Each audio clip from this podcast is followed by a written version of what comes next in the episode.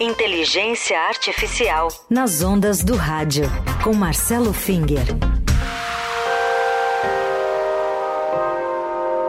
Essa foi uma das boas novidades da Eldorado no ano passado, a estreia da coluna do professor Finger, que está aqui com a gente para a primeira participação em 2024. Professor, bom dia, bem-vindo e feliz ano novo.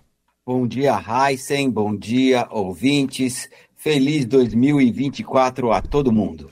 Bom, e hoje vamos tratar de um tema que eh, tem muito a ver com eleições que estão chegando, também com essa tentativa né, histórica, né, humana de contato com os mortos que vem desde a nossa existência mais primitiva, mas as deepfakes sendo utilizadas aí na inteligência artificial para falar até com os mortos. Primeiro, vamos explicar o que, que são as deepfakes, professor?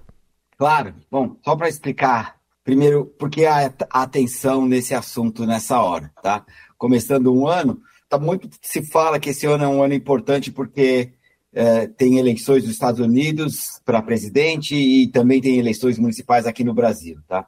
E um tópico que preocupa as pessoas muito é o uso da inteligência artificial na propaganda eleitoral. Em particular, uma tecnologia especial chamada deepfake. Mas que são essas deepfakes? Deepfake é um vídeo contendo uma manipulação falsificada das imagens. Em geral, o protagonista desse vídeo é um personagem famoso, por exemplo, o presidente Obama ou o apresentador do Jornal Nacional William Bonner, da Globo.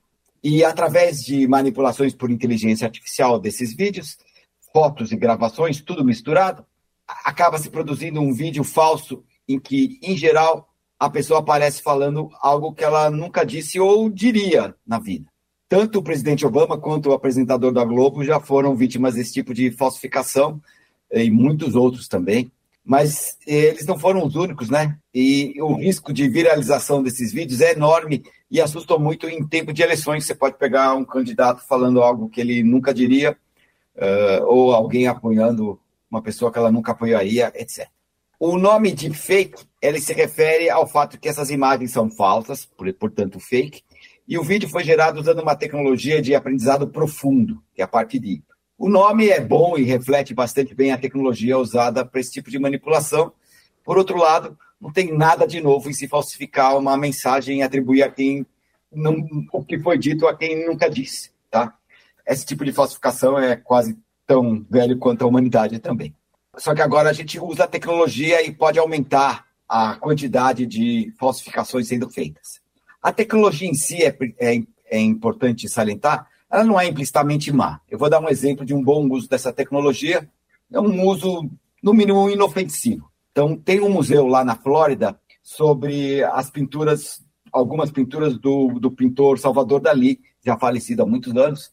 E no final do, da visita ao museu, o, os visitantes encontram um totem com uma tela enorme, tá?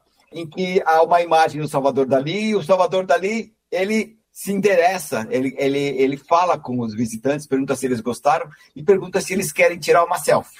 Na verdade, a selfie é uma manipulação também.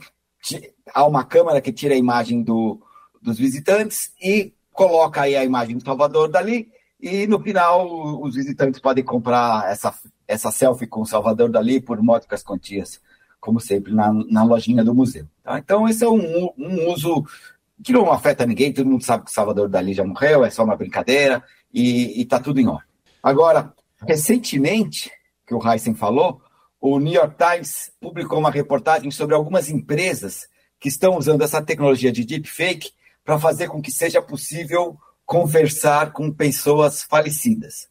E o New York Times já deu até um apelido para esse tipo de, de empresas, são as Griftechs, ou seja, as empresas de tecnologia do luto. Até já tem nome para isso. Você tem as fintechs, que são as empresas de, de, do mercado financeiro com tecnologia de IA. Uh, ah, existe as Lawtechs, que são as, as empresas de tecnologia de inteligência artificial para a área de direito, e agora nós temos os, as Griftechs. Bom, como é que funciona essa, essa Griftech? O que, que ela propõe? Bom, primeiro, a deepfake pode ser feita por solicitação de uma pessoa ainda em viva, que ela queira deixar uma lembrança para os seus entes queridos com um alto grau de realidade.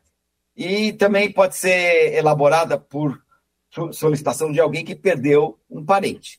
Ele tem fotos, vídeos e imagens e pode querer conversar com ele novamente e aí a tecnologia é capaz de fazer um, uma, uma chamada de vídeo com essa pessoa. É sempre por vídeo, obviamente a pessoa não se materializa, nada disso ocorre é, sem uh, o intermédio da tecnologia, ou a barreira de um, de um, computador de alguma forma. Da mesma forma como eu falei do Salvador Dali, tem uma tela de computador lá, aqui também. Tá? Então é assim que é feito. Bom, nesse caso aí, Finger, pode parecer ali uma boa intenção, mas esse tipo de manipulação não, não é problemático? Você sabe que a, a, a reportagem do jornal traz isso também e, e, cita alguns especialistas que insistem que, olha, o direito de. especialista em direito de imagem, né? É, ele fala o seguinte: ó, não tem problema com esse tipo de manipulação, desde que as pessoas que interagem com os vídeos saibam que estão lidando com uma ilusão, tá? Isso pode ser, inclusive, tentado como uma terapia para lidar com, com as perdas. As pessoas sabem que a pessoa não está lá, e aí elas têm o direito de fazer com as imagens, se as imagens são de propriedade delas, isso é importante, não tem problema nenhum para um uso restrito para uma apresentação pública já começa a ter algum problema. Tá? Aliás, tem vários problemas. Uh, pelo menos eu vejo. Uh, você faz uma interação com essa, com uma, uma, imagem de uma pessoa que não está mais aqui, uh, a conversa vai ficar meio desatualizada, né? Por exemplo, eu gostaria muito de conversar com meu pai sobre a guerra na Ucrânia ou a guerra na Palestina, mas ele não, não viveu para ver essas guerras, infelizmente. Então, mas, enfim, pode ser que algumas pessoas achem interessantes, mas aí sempre a gente sempre imagina, bom, você pode fazer a coisa para o bem, por autorização, mas sempre tem alguém que pode violar essas regras, essas condições aí, por exemplo, ter o direito de imagem uh, dessa pessoa. E eu não consigo me furtar de, de, imaginar que os roteiristas de Hollywood não estejam pensando em usar esse tipo de tecnologia como base para o roteiro, tá? Em que, sei lá, um grupo de pessoas utiliza uma deepfake de alguém que acabou de falecer para fingir que essa pessoa continua viva, enquanto isso sai uma, uma corrida uh, alucinada aí para mudar o testamento para alterar alguma coisa, para fazer as pessoas pensarem que essa pessoa está viva até que consiga alguma coisa. Será que eu deveria virar roteirista de Hollywood? Uh, não sei, achei esse, esse aí uma sessão da tarde meio fraca. Esse meu, meu roteiro pessoal, tá? Uh, mas, uh, como eu falei, que essas ideias de falsificar a realidade são mais velhas do que, do que sempre, e esse desejo de falar como morto, mas eu gostaria de recomendar um filme. Vocês têm a trilha sonora aí? Temos aí, vamos ouvir então. É um filme muito interessante sobre falsificação de realidade. É, é um filme chamado Adeus Lenin, ele foi feito em 2003. É, é um filme interessante, é um filme histórico que mostra a transição da Alemanha Oriental do comunismo para o capitalismo e os personagens fazem tudo para fingir para a mãe que o muro de Berlim ainda não caiu, tá? É um filme interessante, é muito bonito, mistura esse drama pessoal da família com uh, esse evento histórico. E tem uma, uma interessante trilha sonora composta para piano, especialmente para o filme. Então fica uma dica de férias aí. Quem quiser ver um filme divertido, bacana uh, e meio diferente, esse filme Adeus Lenin. Boa dica, a gente está ouvindo aí o Ian Tiersen, né? Que é essa, esse pianista extraordinário com essa trilha desse filme que tem tudo a ver com esse assunto aí trazido Vamos fingir que o muro de Berlim não caiu, né? Como conta a história desse filme. É, então é uma, é uma, é uma, é uma fake que não é tão deep, não usava essa tecnologia toda. E, é. e o cara que fez toda a, a, no filme, o personagem que faz a, a falsificação fala, pô, é uma pena que eu fiz uma grande obra de arte e só uma pessoa no mundo vai ver ela, e no caso é a mãe. Mas vou deixar vocês assistirem o filme, é muito legal.